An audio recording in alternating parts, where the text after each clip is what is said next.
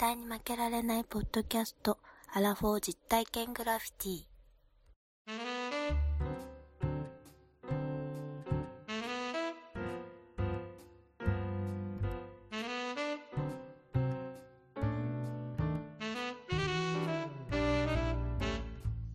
この番組は人生においての遊びをテーマに負けられないアラフォーの男二人が糸端会議的に話をしたり考えたりする実体験型トークバラエティです。パーソナリティの二人がお互いにコーナーを持ち寄り、それについていろいろな話や意見を交えて発信していく番組です。どうも皆様、こんばんは、こんにちは、そしておはようございます。西郷さんです。2021年の夏休み企画ということで、毎年ワンダーさん、西郷と、それぞれですね、えー、夏休みになりましたら、一人で企画をして、一人喋りをするというのが、まあ、恒例になっておりますけれども、この度、私、西郷がですね、えー、夏休み企画ということで、一人喋りをやってみたいと思います。あのー、今回はですね、えー、実は少し休暇をいただきまして、故郷であります、下関市を目指して旅をしております。ですが、まあ、せっかく、えー、里帰りをするのであれば、途中ですね、まあ、どこか寄りたいなということで、毎年里帰りをするときには、どこか違うところに寄りつつ帰るということを計画しておるわけです。で、この度はですね、じゃあどこに寄ったのかという話ですけれども、皆様、まあ、飛行機を使われる方はよくわかると思うんです、年ですね、まあ、アナのマイレージをまあ使わないと、やはり消えていきますので、まあ、もったいないということで、アナのマイレージを使ってどこか行けないだろうかっていうことを考えました。まあ、いくつか候補がある中で、山口県の方にも行けるというところで、今回は大分にやってまいりました。ということで、朝、えー、7時半にですね、奈良を出まして、伊丹空港から大分空港に飛んでまいりましたということで、今日は1日目、大分の別府に泊まっております。で飛行機でですね、伊丹空港から大分空港まで来たんですけれども、大分空港は、あのー、大分空港と言いながらも、まあ、地図を見ていただけるとわかると思うんですけど、国崎半島にあるんですね。国崎半島の、えー、一番、まあ、出っ張ったところといいますか、その付近に大分空港はあります。これはもう大分空港じゃなくて国崎空港なんですけれども、まあ、大分空港と言っているわけで、まあ、そこから、え、別府までだいたいおよそ車で40分ぐらいということで、まあ、40分車で移動しまして、まあ、別府にやってきたということです。私にとっては別府はですね、まあ、昔から馴染みの深いところで、やはりこう山口県の学校で、えー、育った人間はですね、遠足とか修学旅行別府っていうのが非常に多いんですね。昔からですね、よく別府には来てましたし、まあ親とも一緒にですね、まあ、旅行するときとなったらまあ別府っていうのがまあ多かったかなと思います。なので、何回か来てまして、まあ私にとっては数年ぶりの別府っていう形なんですけども、まあ家内はですね、まあ別府に来たことがないということで初めての別府だということです。まあ、別府といえば、まあ、皆さんもご存知の通り、お湯ですね、お風呂。まあ、温泉が非常に有名で、まあ、あの、市内のですね、至るところに、こう、温泉が湧き出ているという。うん、そして、えー、いろんなところで、その、いろんなお風呂に入れるというようなことで、温泉の国でございまして、えー、まさしく、まあ、観光、温泉観光大国というところでございます。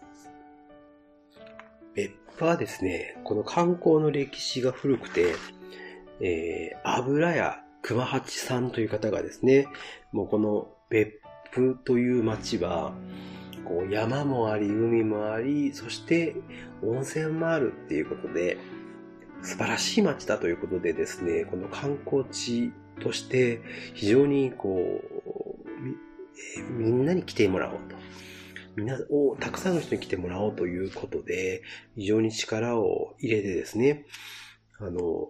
盛り上げていったというような街で、非常に観光の歴史が古い場所でございます。もう大正時代ぐらいからですね、やはり温泉、観光というところで、この別府っていうのは栄えました。で、あの、今日はですね、その別府の中で、まあ、あの、別府といえば、まあ、地獄巡りであったりとかですね。あとは、えー、まあ、大分の方に行くと高崎山とか、まあそういった観光地があるんですけれども、まあ、今日はですね、まず大分空港着きまして、レンタカーを借りて、移動しまして、まあ一番最初にやっぱりお昼に着きましたから、何かご飯が食べたいじゃないかということで、大分といえば最近ね、えー、有名なのは鳥天でございまして、B 級グルメの王様と言われています。B 級グルメの王様、鳥天を食べようということで、もともとね、あの、ちょっとピックアップしていたお店があるんですけれども、そこに向かいまして、12時半頃に到着しました。で、まあそこでですね、さあ、ご飯食べようということで向かったんですが、まさかの臨時休業ということで、調べました。調べたんですけども、そのお店はですね、休みは、あの、不定休ということでやっておられるようなんですけど、その不定休の、不定休の、えー、定休に当たるという、この引きの強さといいますかですね。まあ、なんとも言えない、あの、やるせない気持ちになるわけですけれども、まあ、そこでまあ、めげないのが私でございまして、まあ、そんな1軒目がダメだからといって、じゃあ次のね、2軒目に行けばいいじゃないかということですぐ切り替えて、まあ2軒目、まあここもいいかなと思ってたところに、まあ向かいました。で、まあそこでですね、まあ無事に、え、食事にありつけたわけですけれども、鶏天定食をいただきました。非常に美味しかったです。あの、鶏天って何かなって思ってたんですけど、やっぱりその、ちょっとこう、漬け込むわけですね。醤油とかニンニクのベースのものに、のタレに漬け込んだような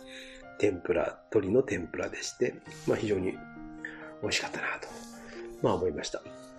で、そこから最初のですね、まああの、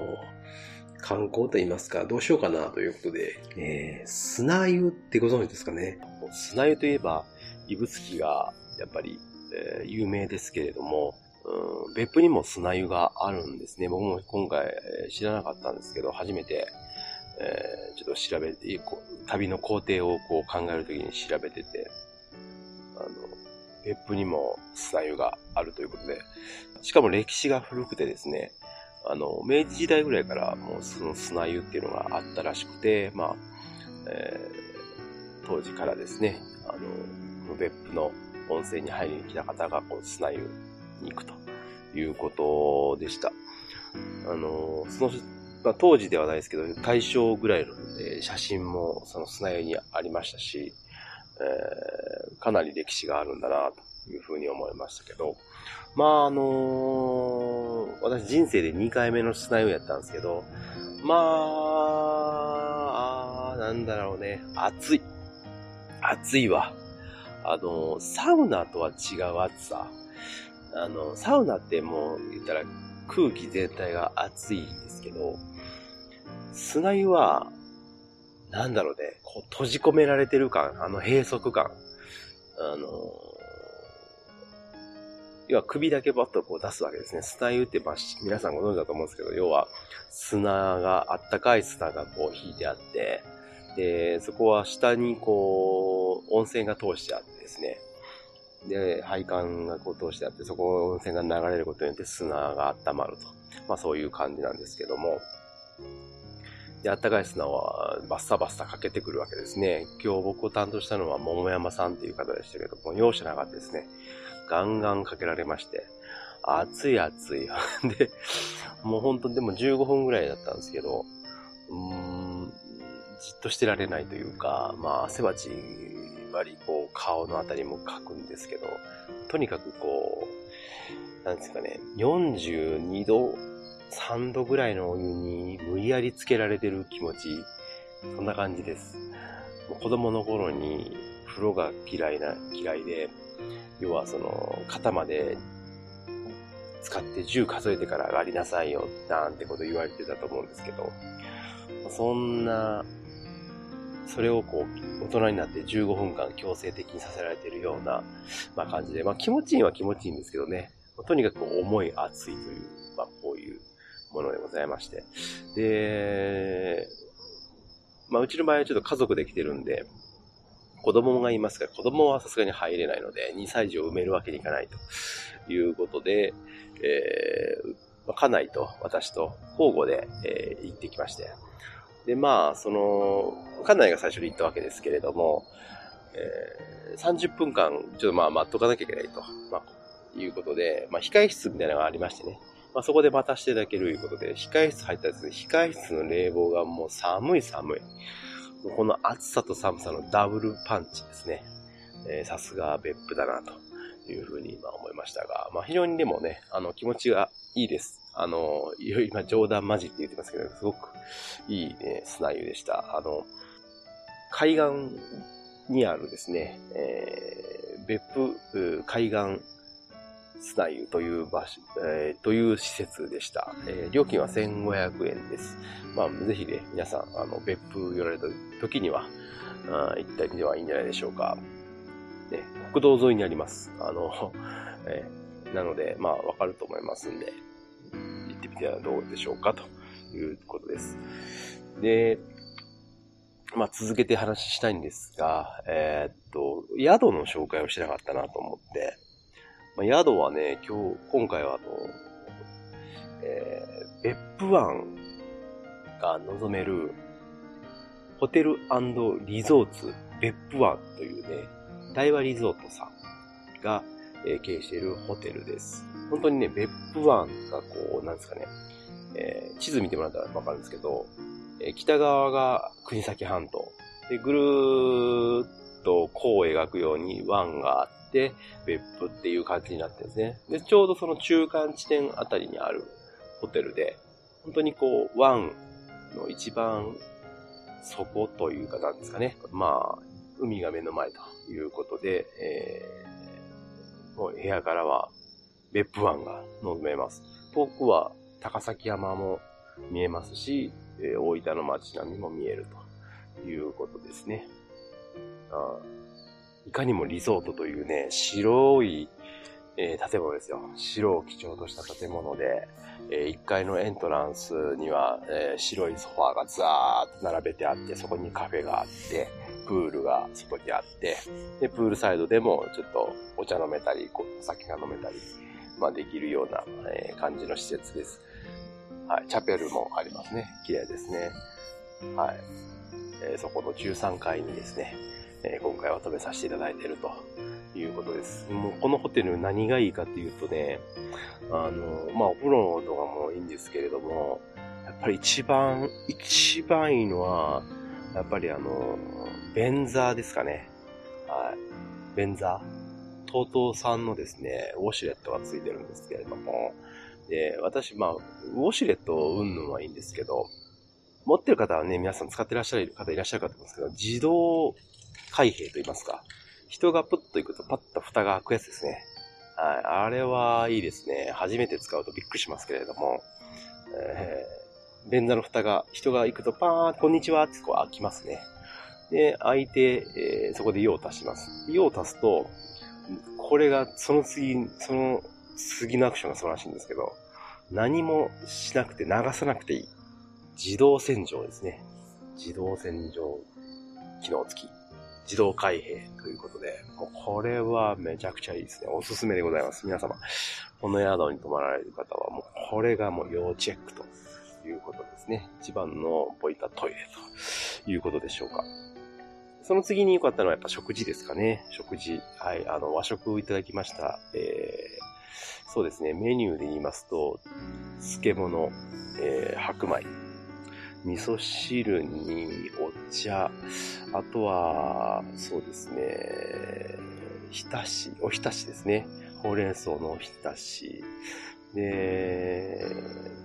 ちょっとした豆腐の煮物みたいなやつとか。すると、あとはもう、えー、刺身ですね。お刺身が美味しかった。やっぱり海がね、近いということで、えー、マグロの赤身、ハマチ、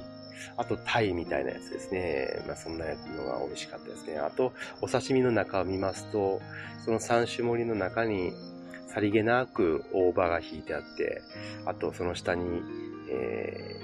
ー、大根の妻ですね。妻とか剣とか、あれ、何なんですよね。地方によって違うでしょうね。あの、僕ら、あの、僕らが生まれ育った山口県ではなんか、剣って言ってたような気がしますが、まあ、妻とか言いますね。細く切った大根ですね。はい。あれがいいですね。なかなかね、いい、いい感じの、こう、敷物感というか。あとはわさびですかね。わさびが入ってまして。まあ、わさびっていうのはやっぱりこう、醤油にちょっとつけて、こう、刺身と相性がいいですね。えー、本当に、あの、最初にわさび、あの、すりおろしたわさびを食べた人は、まあ、びっくりしただろうなと思いますけどね。はい。そんなとこですかね。あとは、あの、おかずでは、あの、おかずってメインですね。あの、鍋が出まして、小鍋。まあ、よくある、よくまあ見るなと思うんですけど、小鍋ね。あの、ちっちゃい鍋に、えー、具材が入っていて、で、それをこう固形燃料で燃やすっていうやつなんですけど。で、あのこれ美味しかったですね。鶏肉と、えー、白菜、椎茸、豆腐、まあ、すごくシンプルなんですけど、出汁が優しくてね、はい、すごくいい出汁で、で、その中にハーブがこうちょっと散ってまして、なんですよね。優しいハーブ鶏みたいな、なんかこういう鍋ですね。で、まあ気になった固形燃料なんです、よくあの、固形燃料って、こう宿のご飯行くと絶対あるじゃないですか。あれって、皆さん何ってこう考えたことないですか？僕はもうこの固形燃料っていうのが非常に今回気になりましてね。まあ、あの、食事の、えー、紹介しようと思ったんですけど、固形燃料の紹介をね、まあ、したいなと思いまして、ちょっとね、調べたんですよ。今朝4時なんですけどね、まあ、ちょっと調べてみまして、えー、っと、いいですか？聞いてくださいよ。えーこれウィキペディアから引用します。えー、家庭用飲食店で使われる固形燃料は、主にメタノールにゲル化剤として、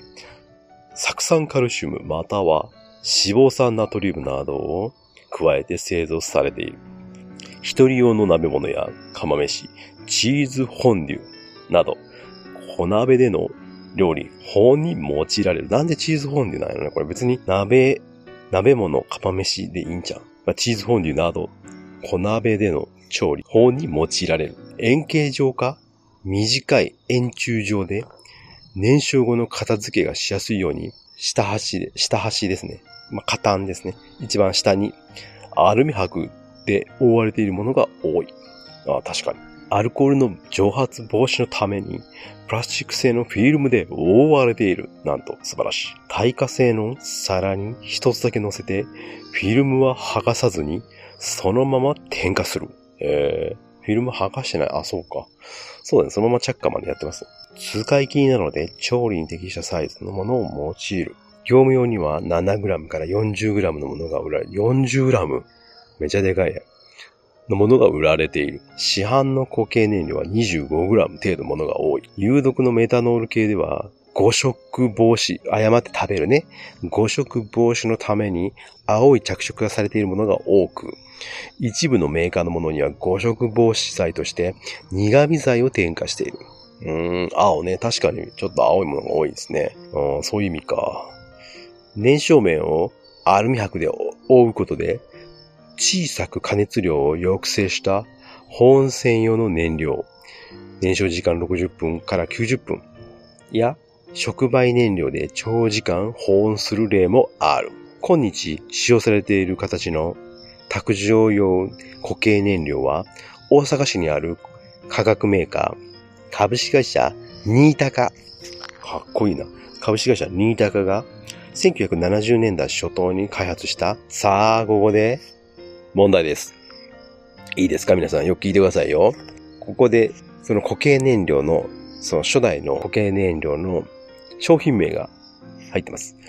その商品名を当ててください。いいですか ?1、火炎。2、燃えねん。3、猪木。はい。どうでしょうか？もう一回言いますよ。1、火炎。2、燃えねん。3、猪木。なんでバカ野郎ということで、なんだバカ野郎、なんだバカ野郎は、猪木じゃねえよね。荒井中だよね。うん、ということで、えー、皆さん終わりましたか？では、正解発表いたします。正解は、ドルルルルじゃん。1の火炎でございました。はい、当てた方、おめでとうございます。あなたには固形燃料1年分お送りします。嘘です。えー、ということで、えー、そのね、えー、発売当初は、一斗缶に14キロ分の火炎をですね、流し固めたものだったが、えー、旅館の女将がですね、スプーンで使って自分でこう目分量で使い分けていたため、量にばらつきが生じ、おかみ、なんとなく同じぐらいよそえよ。まあ、ばらつきが生じ、客の鍋が煮えない等の苦情を受けたと。この問題に対処するために一定の大きさに角刈りにして円形にした。ということですね。なるほど。もう一定量にした後、最初からしてほしい。うんアルコール分の蒸発を防ぐフィルム加工や後始末を楽にするためのアルミホイル加工を施して改善した結果、現在よく見られるスタイルになっていました。ということで、まあ今日1日目ですけれども、まあまたですね、この旅は続きますので、えー、また2日目、えー、どこかで撮りたいなと思います。それでは、1日目終わりたいと思います。どうもご視聴ありがとうございました。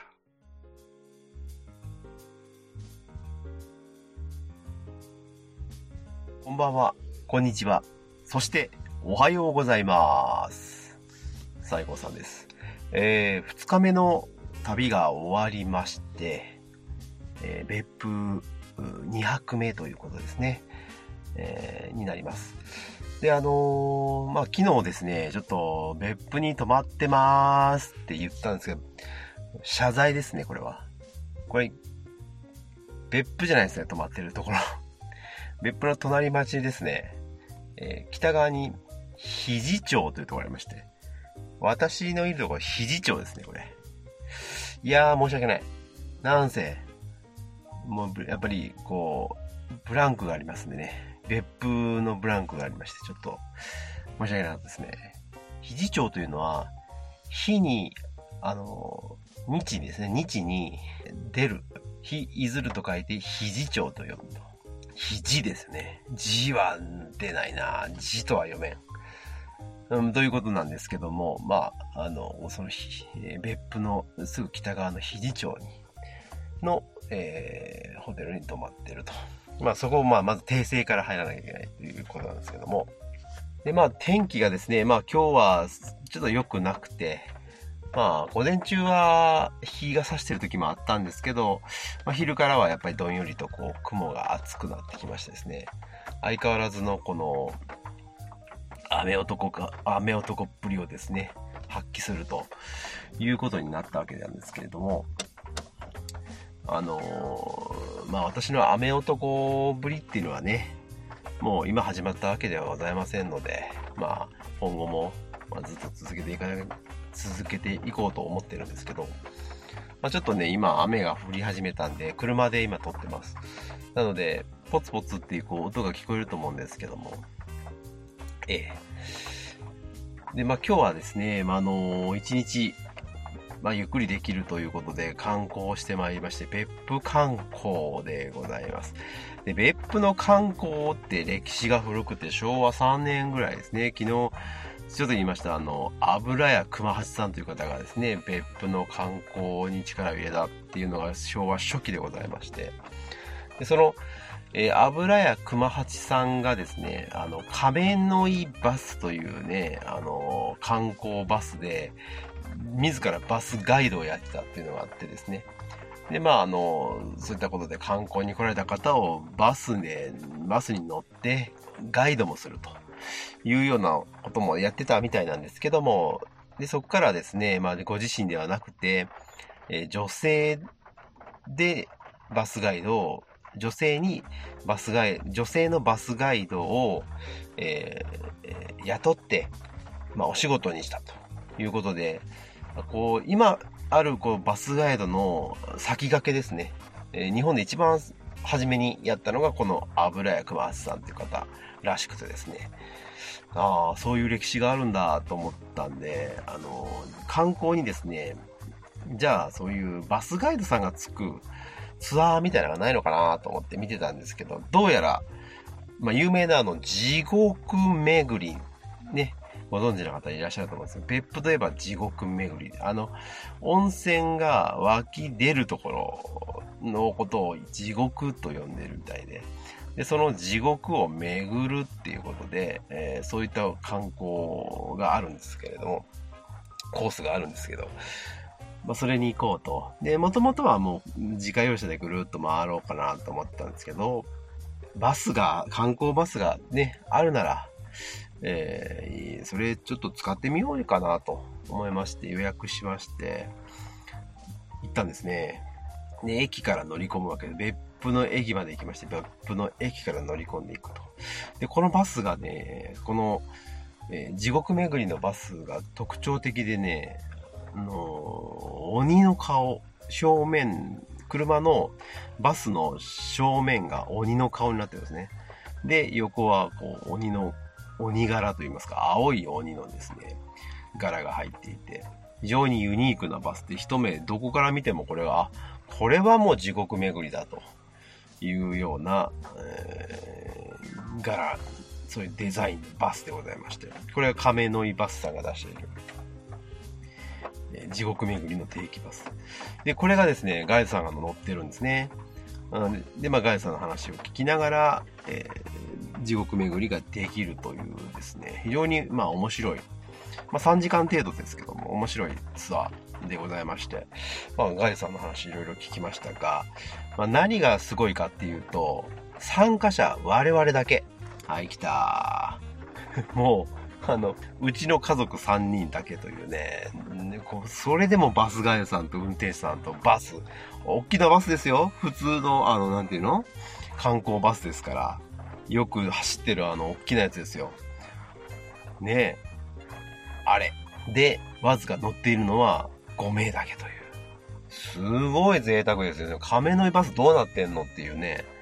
そういえばツアーやめますでいいんじゃねえと、のかと。大赤字でしょって思うんですけど、まあ、朝ですね。まあ、9時20分ぐらいに、えー別府の駅に待ってましたらですね、やっぱ来るわけですね。来て、お客様だけですと。今日の、えー、今日の参加者はお客様だけですって言われて、えー、やるんですかそれで。やります。ということで3時間。もう貸し切りですよ。亀のバス頭おかしいよね、絶対ね。まあいいんですけどね。うん、まあいいんですけど。で、まあそこでですね、まああの、バス、女性のバスガイドさん若かったですね。バスガイドさんおそらく20代後半か30代前半ぐらいかなと思うんですけどね。あの写真撮りましょうって最後言ったんですけど、ダブルピースでしたからね。まあ多分若い。ダブルピースをする世代ってやっぱ若いと思うんですよ。で、あの僕らはピースしてくださいって片手ですやっぱりね。で、片手の手のひらを表に出すタイプのピースが僕らのピースなんですけど、これが世代によって分かれてくると。こう、裏ピースとかしだすとまたちょっと違うとか。裏ピースするとちょっとギャルなんかな。ギャル世代、小ギャル世代かな。で、ダブルピースするっていうのはこれ若いですね。はい。まあそんなことで。えー、7箇所、地獄巡り、ね、回りましてね。えー、血の池地獄、竜巻地獄、白池地獄、えー、鬼山地獄、坊主地獄、えー、あ、海地獄、ね、えー、そんだけかな、うん、なんか言ってない気するけど、まあそれ回りますと。でね、エリアとしては固まってるんですよ、あの、地獄巡りって。どうもね、あの、バスガイドさんの話によると、地獄巡りのその境界が、組合があるんですね。で、その組合に入っている今7地獄が、えー、それぞれで、こう、共通パスポートみたいなもんで回れるとで、それ以外にも地獄ってあるんですよ。いっぱいあって、その、例えば山地獄とかいうのもあるんですけど、山地獄はその組合に入ってないと。で、山地獄って海地獄のすぐ横にあるんですけど、昔私ね、もう30年ぐらい前に、地獄巡りやった時は、山地獄行ってたんですよ。でも山地獄って確かね、ちっちゃいミニ動物園なの。確か。今回はそれ入ってなかったですね。で、聞いたら、あ、山地獄って入ってないんですね。って言ったら山地獄さんはね、組合から抜けました。大人の事情で。ああ、そうなんですか。地獄も、7箇所っていうか、まあ全部、その、個人経営なんですってね。だから、個人経営、持ち主が全部別々なんで、あの、それぞれ、地獄によって、その、なテイストが違うというか、催しが違うというか、見せ方が違うというか、それぞれ考えがあってやってると。だから、個別で独立はしてるんだけど、組合を作って、その7組合が今、あ7地獄が組合になってると。で、もともと山地獄も組合に入ってたんだけど、えー最近脱退しましたというね。まあ、いろいろあるみたいですわ。やっぱり。ねやっぱその、一番七地獄の中で、まあトップ、頭張ってんのは海地獄さんですと。で、海地獄がやっぱ右向けといえば右向くし、海地獄が左向けといったら左向くと。だから、地獄のキングですね。えーキングオブ地獄はですね、海地獄ということらしいですよ。力が一番強いのは海地獄だと。まあ、大人的なね。うん。という、まあ、内部事情も、まあ、ちょっと教えていただきましたけれども。で、まあ、あのー地獄巡りはね、皆さん、まあ、やったことあるんじゃないかな。別府に来たことがあったらね、必ず行きますんでね。うん、あると思うんで、まあ、中身はね、また、あのー動画見るなりなんなりしていただけたらなと思うんですけど、その中でね、一個こう、気になること、い気になる情報を手に入れまして、実は皆さんご存知ですかね、別府の市内にね、あの遊園地があるんですよ。遊園地。で、その遊園地って別府の駅から、こうすぐ見えるところにね、あるんです。で、山の中腹というか、うん、大きな山があって、その中ほどのところを遊園地にしているっていうところなんですね。その名も楽天地です。すごい名前でしょ楽天地ですよ。楽天地ってなんかちょっとさ、もう、やばいじゃん。なんか、遊園地の名前に楽天地ってつけるっていうね、なかなかのこう、突飛な、あれですけど、その、まあ、レトロな遊園地で昭和何年だったかな結構初期に作られた、まあ、日本の遊園地の中でも古い方の部類だと。でね、何が変わってるかっていうと、まあ、まあ、いろいろ変わってるんですけど、私行ったことないですよ。行ったことないけど、後々調べてみたらですね、あのーまずね、観覧車あるんだけど、あの、みんなが、皆さんが思ってる観覧車じゃない。皆さん、観覧車思い浮かべてください。観覧車。どんな思い浮かべました？はい、あなた。そう。あの、よくあるのは、大きいね。例えば、時計のような、こう、軸が真ん中にポンってあって、それぞれにゴンドラがついていて、っていうかな。あの、丸く大きい円になってね、ぐるーっと回っていくと。で、いくつかのゴンドラがあって、それがぐるーっと大きく回ることで、えー、こう、いろんな眺めを見ましょう。眺めましょうということなんですけど、ここのですね、楽天地のね、観覧車はね、今言った大きいのじゃなくて、小さいサイズの、もう本当に我々がよく目にする観覧車の、えースケール的には多分5分の1ぐらいかなの大きさのサイズ感のものが縦、縦に2つついてるんです。わかります？この説明わからないでしょ？要するに観覧車2つあるんだけど、えーその観覧車が、なんですかな、えー6時と12時の方向に1個ずつあるの。ミニ観覧車が2つついてるね。で、それがぐるーっと回ると。うん。そういう、そういう観覧車で非常に珍しいというか、おそらく日本でここしかない。というような、えー、観覧車があって、で、この、えー、まあ、別府のですね、まあ、言ったらちょっとシンボル的な遊園地なんですよ。だからまあ、古いんだけど頑張ってますよ、みたいな。だって山の中腹にね、楽天地ってカタカナでね、看板で立ててるんですけど、1文字ずつ。すごいインパクトありますよ。でね、あの、別府、まあ5年ぐらい前に、その、別府市長がね、まあ動画作ったんですよ。その楽天地 PR のね、えー、動画作って、今 YouTube でありますよ。まあ、大分、その別府のね、良さって何かって言ったら、やっぱ、温泉じゃないですか。その温泉を、えー、なんていうかな、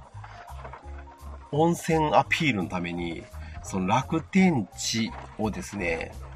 例えばですけど、楽天地のジェットコースターがあるんですけど、そのジェットコースター座るとこあるじゃないですか。あそこにお風呂のお湯を溜めて、で、要するに楽天地が遊園地になっちゃったみたいな。で、遊園地っていうのはお湯の湯ですよ。お湯に入りながら遊ぶことのできる遊園地。まさしく遊園地をですね、これ動画内で作って、要するにジェットコースターのそういうところにもお湯が溜まっている、メリーゴーランドの中にもお湯を、湯船を置いてですね、お湯に浸かりながらですね、えー、遊ぶことができるんだ、みたいな、そういう動画だってシュールな動画なんですよ。でね、それを実写でやってんのね。わざわざ。で、私、そで、それ今日ガイさんがそうやって言ってたので、で、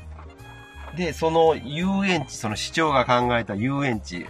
お風呂に入りながら遊べる遊園地っていうその動画が100万再生いったら、これを実現していますって言って、えー、やったんです。実際にね、100万再生3日ぐらいでいったらしいですよ。で、えー、実際に、そのお湯を溜めて、えー、お風呂入りながら、遊ぶことのできる遊園地っていうのをね、実際にあのお客さん入れてやったらしいですね。まあ、すごい。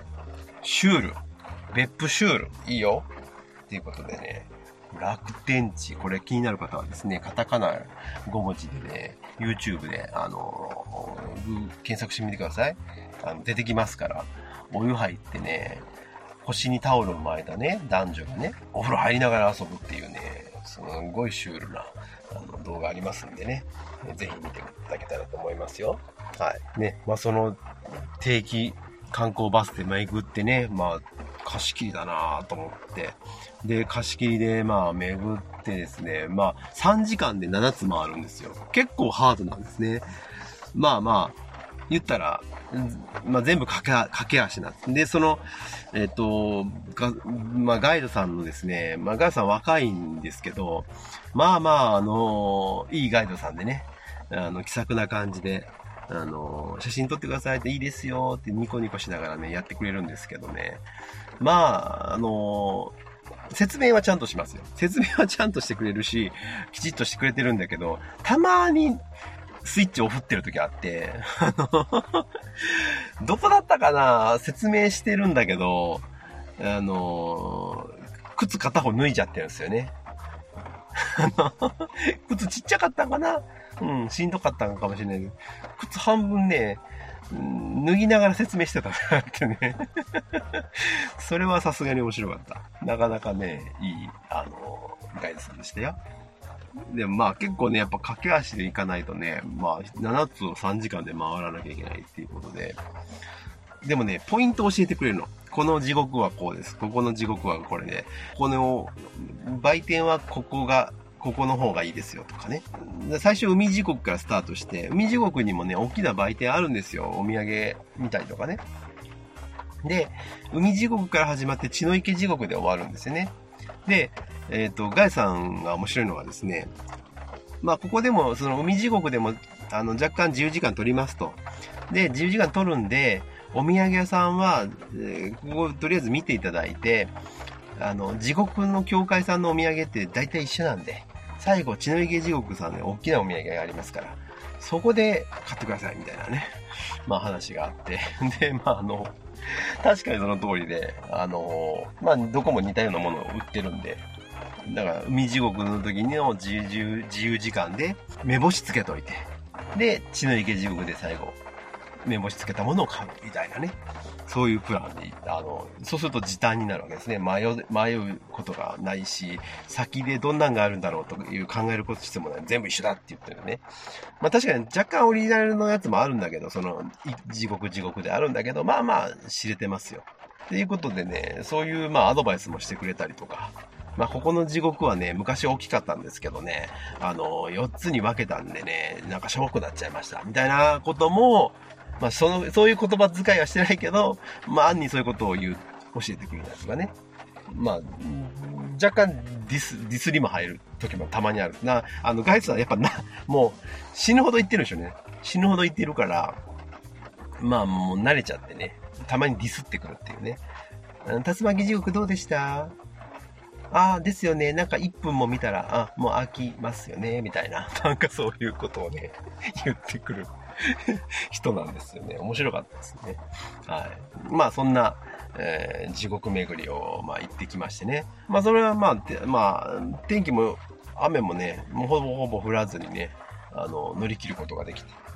で、昼からまあ大雨になるんじゃないかと、まあ雷マークがついてましたんでね、もう雨だなということで、あ、これ昼からちょっとどうかな、観光もあんまり回れないのかもって思ってたんで、とりあえずお昼ご飯食べて、えー、どうしようかなと。言ったんですけど、まあ、ただでもね、せっかく遊びに来てるし、どっか行きたいよね。で、もともと、まあ、湯布院に行こうかなと。車でね、30分ぐらいで行けるんですよ、湯布院まで。で、近いんですね。山ちょっと越えたら行ける。なので、行こうかなっていうことで、まあ、雨降るかもしれないけれど、まあ行ってみようかって言って、ちょっと行きました。で、まあ、着いたら3時ぐらいでしたかね。えー、行って。で、さあ、駐車場を駅のとこ止めて、さあ、行こうかって言った時に雨がズワーこれですよ、私の雨パワー。降ってなかったんですよ、つゆぐまでは。打って、か車、もうほんとドア、さあ、開けよっか、ズワーですから。で、まあ、ちょっとこれは、まあ、すぐはやめとこうと。車待機だと。で、車待機して、まあ、10分ぐらいかな、強く降って。ちょっとまあ、証拠、まあまあ、傘させば、うんうん、歩けなくはないかな。まあ、せっかく来たし、行こうかなっていうことで、じゃあ行こうかって言った時にも子供が歩かんと言い出しまして、まあ、およそ2、3キロですかね、私、えー、10キロの、うん、まあ、お米ですよね。子供というか、うん、米担いでね、もう寝ちゃいましたんでね、えー、歩きましたよ。えー、湯布院はね、湯の壺街道というのが有名なんです。で、湯の壺街道というのが駅からちょっと10分ぐらい歩いたところにね、ありまして、えー、ずーっとこう、細い道なんですけど、まあ言ったら、ホコ天じゃないですけど、ホコ天っぽくなってるようなところで、あの、ずーっとお店屋さんがね、並んでるようなところで、まあ、いろいろありますよ。インスタ映え、今、いわゆるインスタ映えしそうな、えー、チーズケーキ屋さん、おしゃれですよ、みたいな。ロールケーキどうぞ。ここではタピオカどうぞ。とかね。まあそういうおしゃれな店がどーと並んでて、まあ我々行きましたけど、まあ来てる方々も結構、まあそれなりにいましたが、そうね、平均年齢25歳って感じですね。まあ若い。みんな若い。で、まあ、あのー、キャッキャしながらね、回っている人いっぱいいましたよ。で、我々、私はね、もう本当に10キロのお米をね、肩に担いだまま歩いてますんで、もうこれ修行かと。さすがにずっと歩くことできないで、その猪坪街道の突き当たりにね、金輪湖っていう大きな湖があるんです。そこは綺麗な湖があってね。まあそこ目指して歩くわけですよ。まあ、修行をしすぎてね、やっぱり途中で座らせてくれってなって、座って腰掛けてケーキ屋さんの傍らにね。で、まあ、ちょっともうお茶しようよっていうことで座ったんですけど、そこにはお茶がなくてですね、うちに売ってるのはロールケーキだだけですから。なかそういう感じでね。じゃあ、まあわかりました。ロールケーキ食べましょうって言って、ロールケーキどれにしようかって言って、こうカットしてるやつがあったんですね。美味しそうなやつがあって。あの、よ、よく見るあの、サンダのあのロールケーキみたいな。ああいう感じのね、クリームたっぷり系ですよね。で、そのロールケーキを買いまして、じゃあ椅子があるし、まあテーブルもあるし、まあちょっと疲れたから座って、まあ食べましょうと思って、こうフォークもいただいたんで、プラスチックのフォークをクリームに刺したんですけど、刺さらないですね。硬いの。要するにそれはね、食べ歩き用じゃないのね。あの、持って帰る用で、もうクリーム固まってるんですよ。で、スポンジはさすがに固まってはないけども、まあ冷凍してあると。うん、そうかと。うん、ロールケーキも食えんかと。雨かと。10キロかと。うん、これはもう観光できる状態じゃねえな。まあ思いまして、まあしばらくそこでちょっと座ってたんですけど、で、まあ、雨もまあまあまあ、あの小降り足。まあちょっと、とにかく歩いてみようかと思って近隣湖方面に歩いていきました。で、そうするとね、ちょっとヨーロッパ、ちっちゃいよ、なんかね、こう、建物が全部ミニチュアサイズぐらいになって、要は大人が入るときに腰かがめないと入れないような感じの建物が密集している、ね、なん、なん、もちょ名前も覚えてないですけど、そういう場所があって、まあそこに行くとこう建物があって、お店があったり、ちょっと小動物がいたりとかして、まあ子供が楽しめそうな感じのエリアが少しありましてね。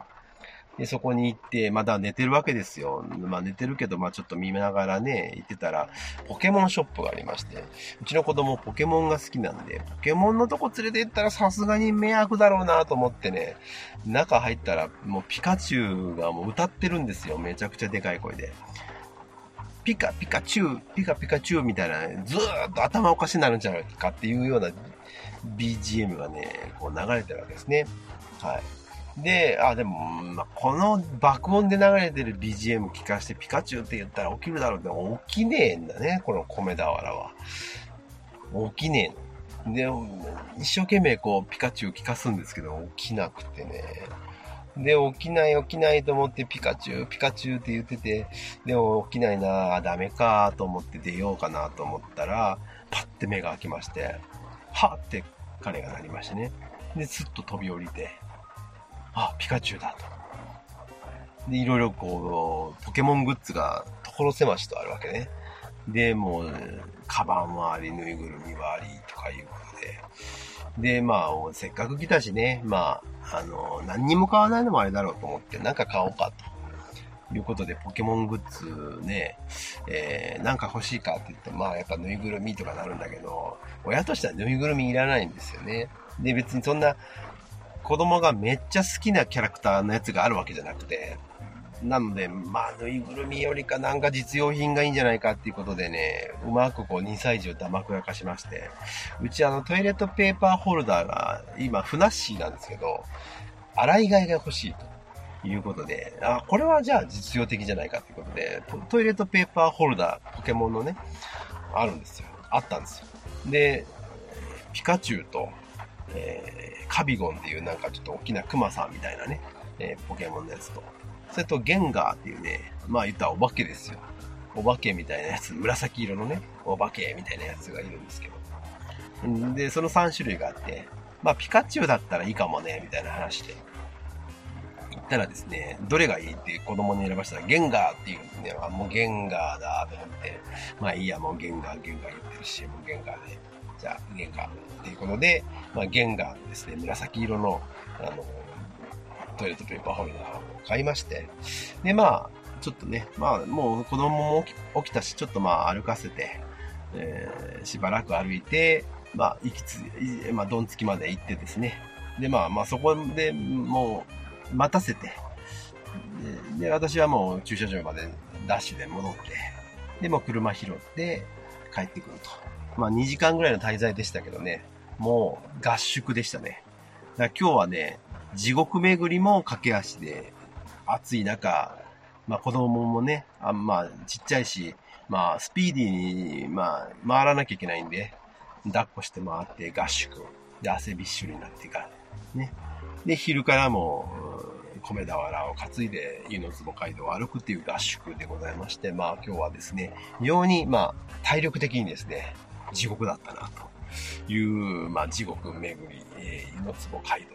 道の、えーお話でございました。まあ長くなりましたんでね、この辺で切りたいなと思いますけども。まあ今日もね、ご飯美味しかったですね。ホテルのご飯がね、ここは本当に美味しい。あの、お刺身とかね、もういいんだけどね、やっぱね、出汁の効いた鍋ですね。小鍋ですよ。ああ、これうまいですね。メニューはね、昨日とちょっと違いました。まあ当然、まあ違うメニュー出していただいたんですけど、非常にね、どれも美味しかった。えー、ということで、まあ、満足でございますね。一応ね、ここのホテルは2泊ということで、まあ移動しまして、えー、明日はまた違う場所に行くわけですけれども、まあ、またね、3日目どんな旅が待ってるんでしょうかということなんですけれども、いやー、なかなかね、こう、充実してきました。いいんじゃないかなと思いますけど。はい。じゃあ、えー、2日目は以上でございます。おやすみなさい。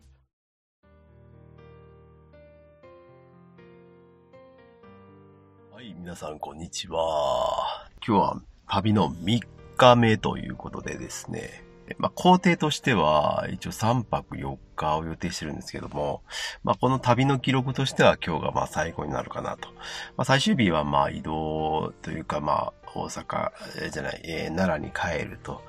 いうことで、まあ、移動移動になるというとこですから、まあ、えー、観光としては3日目が最後になるかなと。で、まあ3日目はですね、もともとこれは帰省をするという目的でこの旅は始まってますので、えー、山口県下関市を目指して、えー、移動するということになるんですが、まあ午前中時間があるんで、まあ別府最後の観光ができるかなということで、えー、計画をしてたんですけども、まあ、前日からですね、雨の予報でして、まあ今日が非常に大雨が降るんじゃないかという、まあ予報も出てまして、ああ、これは午前中、ちょっとまあ観光って言ったけど、雨降るな、歩きづらいから、やっぱりちょっともう観光はもうキャンセルして、お土産屋さんだけちょっと行ってですね、移動しようかという、まあ計画になったということなんですが。で、まあ実際にこう、まあ実際に、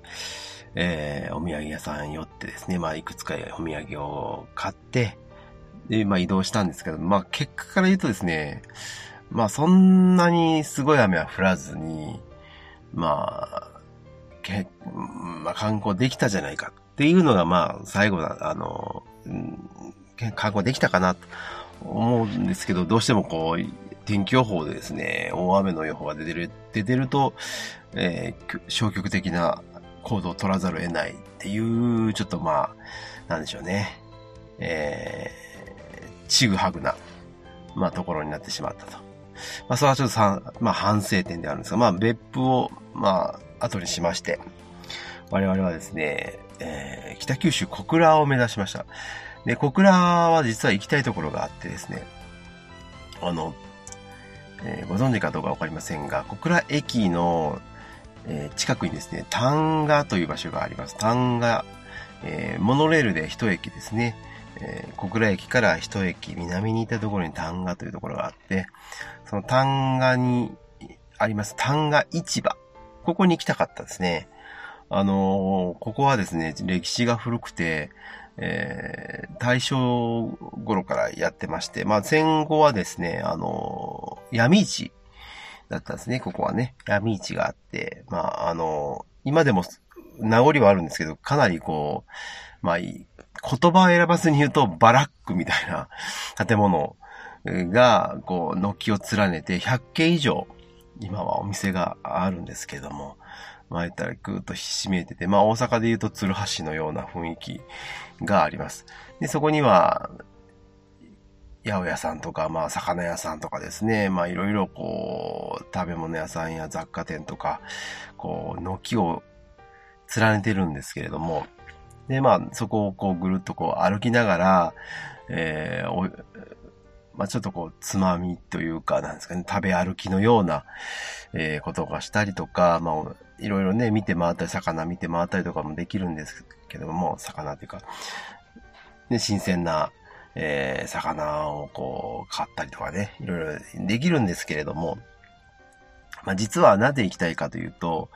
あの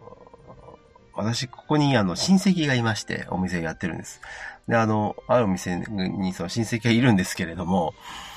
まあ、あの、その親戚から、以前にですね、今年あの、NHK で、その番組、その単価一番特集みたいなを2回ぐらいやってですね。で、まあ、それを、まあ、あの、その親戚の方から、あまあ、テレビに出たから、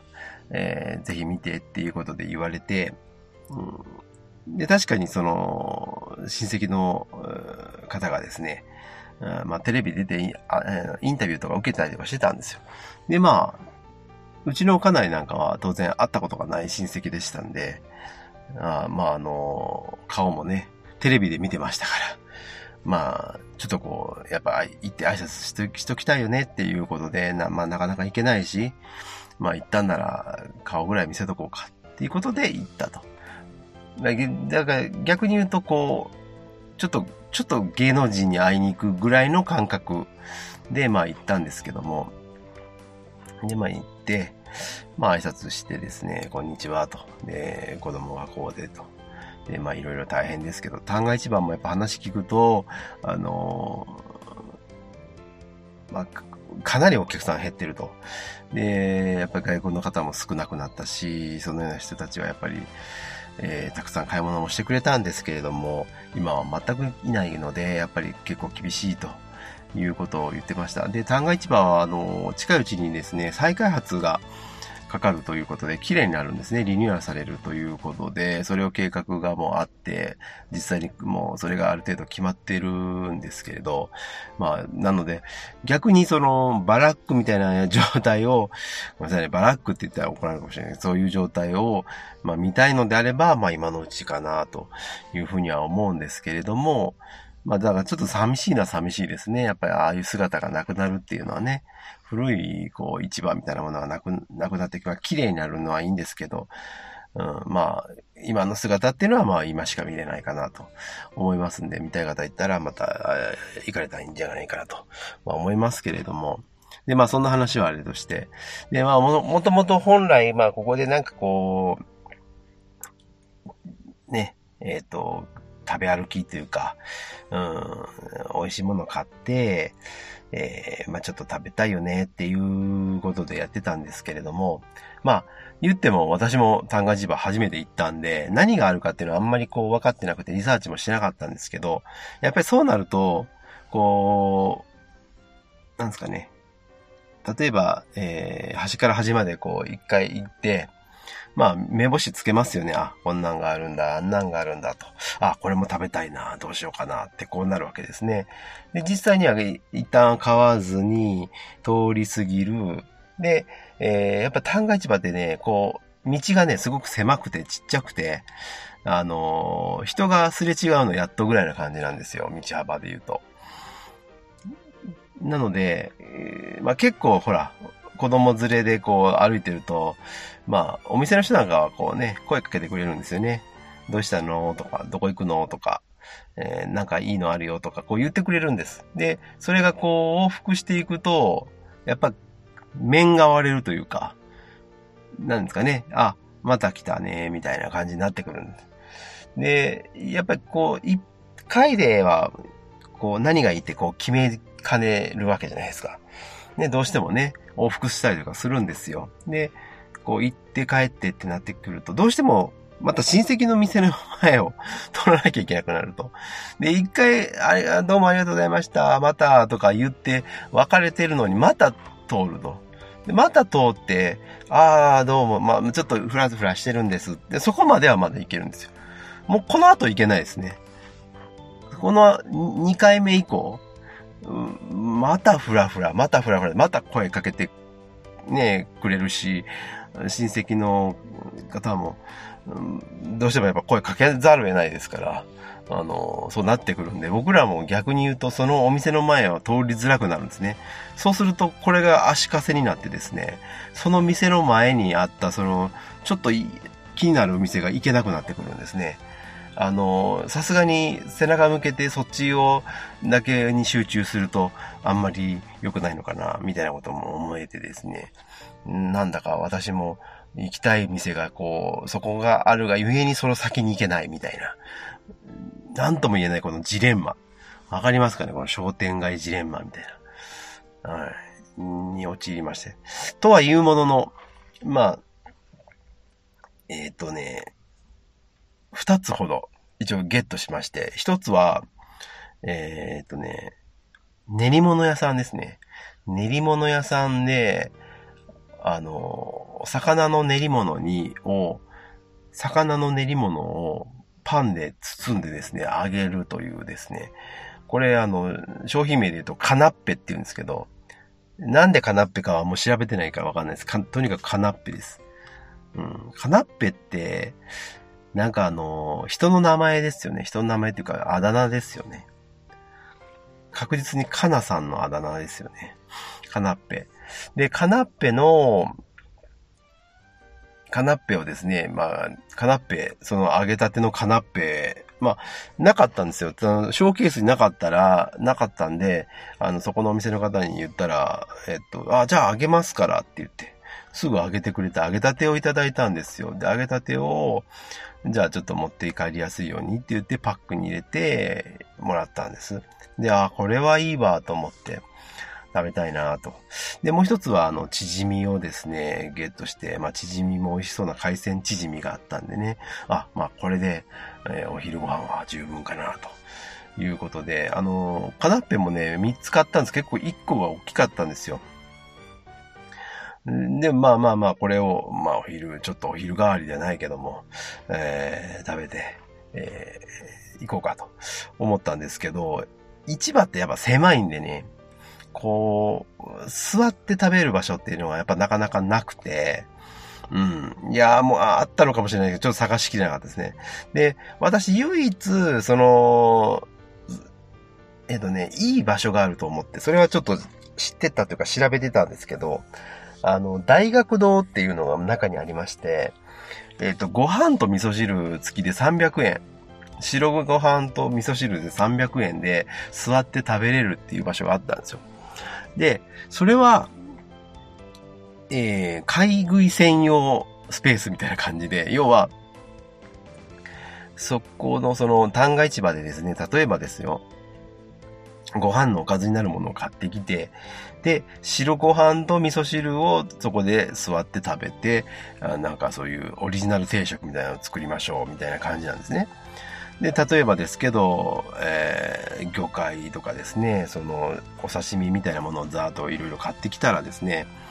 まあ、そこで海鮮丼を自分で作って、ご、要はご飯だけは提供していただけるんで、そのご飯の上に乗せて食べる。こういうこともできるんですね。だからオリジナル海鮮丼を自分で作って自分でそこで食べれるっていう、そういうような場所が大学堂っていうのがあるんですけども、ちょうど自粛でですね、へ、あの、臨時休業しておりまして、今もう、今、まあ私が行った当時はやってなかったということで、そこがちょっと計画がずれたっていうのもあるんですけど、座って食べるとこないよねっていうことで、まあ、ちょっとさまよいまして、まあ、旦過市場にはちょっとないなと。じゃあ、ちょっと離れようということで、魚町銀天街っていう、隣の商店街、これもアーケード街なんですけど、こっちはどっちかっていう近代的なですね、まあ、あの、綺麗な、えー、とこなんですけども、えー、まあそこも歩くんですけど、まあそこも当然ですね、まあ座って食べるような場所がないんですね。そこはある程度広さあるんですけど、あの道幅とかスペースはあるんだけど、やっぱりこう店が連なってて、なかなかこう旅人がリュックを下ろして食べるような場所がない。ということで、もうかなっペイがなかなか食べれない。熱々でもらったのになかなかこう手がつけれないっていう状態になりまして、カナッペ難民と私はなってしまいまして、えー、結局ですね、まあ最終的にどうしたかっていうと、もうお腹が空きすぎてうどん屋さんでうどん食べたっていう、うん、まあうどんうまかったですよ。うどんうまかったんだけど、ちょっとこう不本意な結果になってしまったなというとこですね。残念。うん。で、後でまあ食べたのめちゃくちゃうまかったですね。宿で結局食べましたけどね。チンしてもらって食べたんですけど、うまかったですね。あの、ちょっとね、あの、練り物、まあ、がですね、まあ、ちょっと、ちょっとピリッと辛みがついてて、あの、胡椒かな？結構強めかなうん、ちょっと辛、辛い、辛いんですけど美味しい。うん。という、まあそんなあれなんですよ。カナッペがね、やっぱその場で食べれなかった。後で見つけたんですよ。後で見つけたのを食べれる。あ、ここやったらいけたわっていうところがあったんですよ。あの、井筒屋っていうデパートの下にあったんですよ。座れる場所が。いくつかね、こう、なんか変わった木でできたとこでしたよ。綺麗な。うん。で、あそこ、ああ、そこやったらいけたなと。まあでも雨降ってたらそこはもう、そこも無理だったんでね、結局まあ、なかなか難しいチョイスであったんかもしれないですけど、はい。まあそんな、こんなで旦過市場をまあ、えー、堪能しましてね、えー、まあ小倉を後にしまして、下関に入ったと。いうことですね。まあ、下関もですね、まあ、あのまあ、母親と会いまして、まあ、それはね、もう通り一遍の話ですよ。まあ、元気会どうだ、ああだ、こうだ、お土産持って帰って、持ってきたからどうぞ、逆にお土産もらってありがとう、こんなやりとりがありまして、で、食事をして、まあ、あの、ちょっと、えー、まあ、外食をね、まあ、しましたよ。で、まあ、外食した先もですね、まあ、今のこういう時期ですから、まあ、時短営業なんですよ。だから、すいませんね、みたいなことで、まあ、1時間ちょっと、ぐらいしか、まあ、あの、時間がないということで、まあまあ、それでもいいかと。で、まあ、ご飯を食べて、まあ、普通に美味しかったということです。で、まあ、そっからですね、もう、まあ、その、外食に行った時はですね、まあ雨上がってたんですね。で、まあまあもうもうもう、これはもう雨も今日は降らんと、そんなにね、降らんだろうと思って、まあ傘も持ってなかったんですけども。そしたらですね、もう、お店から出、出ましたっていう時に、ドシャーですよ。こう、なんですかね、今日一日雨を恐れて、雨を避けるような行動をした。でも結果雨があまり降らなくて悔しい思いをしたと。で、それがですね、逆に今度はもう、これでもかというぐらいの傘持ってない状態で大雨見舞われてしまってですね、もうお店から出ることができないと。えー、で、まあ、しょうがないからちょっと店先で、えー、雨が少しでも弱くなるのを待ってたんですけど、なかなか弱くならないと。で、じゃあもうしょうがないから、ちょっとずつ移動して、雨宿りを続けて移動して移動して、まあ近くの地下道まで行くことができたんですね。で、まあそこの地下道に入れば、えー、下関駅まで行けるということで、まあとりあえずそこまで行って、下関駅まで出たら、まあちょっとある程度雨当たらずに、えー、進むことができて、まあホテルはですね、まあ、下関の近く、駅の近くに取ってたので、まあ、そこからちょっとだけ歩くんですね。あの、下関の方だったらわかるんですけど、タワーの近くにですね、宿がありまして、まあ、そこまで歩くと。で、その、駅からタワーに行くまでは屋根がないんですね。どこ通っても屋根がない。ので、まあ、ある程度、まあ、屋根がないところ行くんですけど、まあ、じゃあ雨が少し小降りになった瞬間に行こうかということで、まあ、歩き始めたんですけども、で、あ、そうだ、と。今日、あの、実は子供がですね、まあ、あの、ご飯食べてる間ずっと寝てたんですね。だから何も食べてない。だからもうおにぎりの一つでも買おうじゃないかと思いまして、まあ、スーパーに入ってですね、えー、買い物して、じゃあ出よっかって言ったらまた大雨。これはまずいと。うん。でも、こっからはどうしようもない。もう、このスーパーマーケットからホテルまではもう、つい目と鼻の先。だから、まあ、なん、ね、行くしかないっていう状態になったんですけど、でもは雨ですよ。すごい雨。これで私たちはどうするかと思う。どうしようかなと。どうしようかなと思ったんですけど、まあ、傘買うかと。いや、いやいや、ある。傘は持っている。ただ今は持ってないだけ。この、このわずかな距離を行くのに傘買うかと。うん、ビニ傘もないんですよ。もうないの。そこのスーパーには、普通の傘、普通のジャンプ傘か、えー、折りたたみ傘。で、折りたたみ傘だったら買ってもまあ、ね、使えなくはない。という選択肢もあるんですけど、でも持ってるから、これを、ねえ、まあ、もう貧乏症かもしれない。やっぱ買うっておかしいだろう。うーんってなりまして、しょうがない。これはもう覚悟決めようと。まあ、腹をくくってですね、もう、えもうホテルまで歩こうと。いうことで、まあ歩いたんです。で、運よくですね、ちょっと小康状態になったんです、雨が。で、その時にザザザと歩き始めたんですけど、このタワーのところからホテルに行くのにですね、道を一本渡らなきゃいけない。で、この道がですね、渡れないんですね、なかなか。渡る場所がない。横断歩道がないのと、えーガードレールがずーっときっちりですね、歩道にはついてまして、まあ、その方、そのガードレールの切れ、切れ目がないんですね。切れ目があればスッと渡っていくんですけど、切れ目がなくて、結局ちょっと遠回りして行かなきゃいけない。その間にちょっと振られてですね、まあ、三人とも、濡れネズミのようになって宿に着くという、まあ、雨ですね。まあ、今回は、我々やっぱりこう、持っている、こう、スキルですね。ね、あの、夫婦で持っているこのスキルをですね、十分に発揮して、雨男、雨女っぷりを見事にこう発揮しているということです。はい。まあ、いろいろとね、旅というのは、まあ、トラブルつきますよね。まあ、トラベルはトラブルなんてことはよく言いますけども、昔からね。言いますが、まあ、トラブルに見舞われながら、でもまあ、それでも乗り越えていって、えー家路に着くというようなことに、まあ、な、なるかなと思いますが、まあ、3日間ね、楽しい旅でした。まあ、ちょっとね、ゆっくりさせていただいたかなと。で、また、明日から仕事を一生懸命励めるかなというふうにまあ思いますが、ちょっとまあ一人でね、長々長々とこう喋ってしまいましたけれども、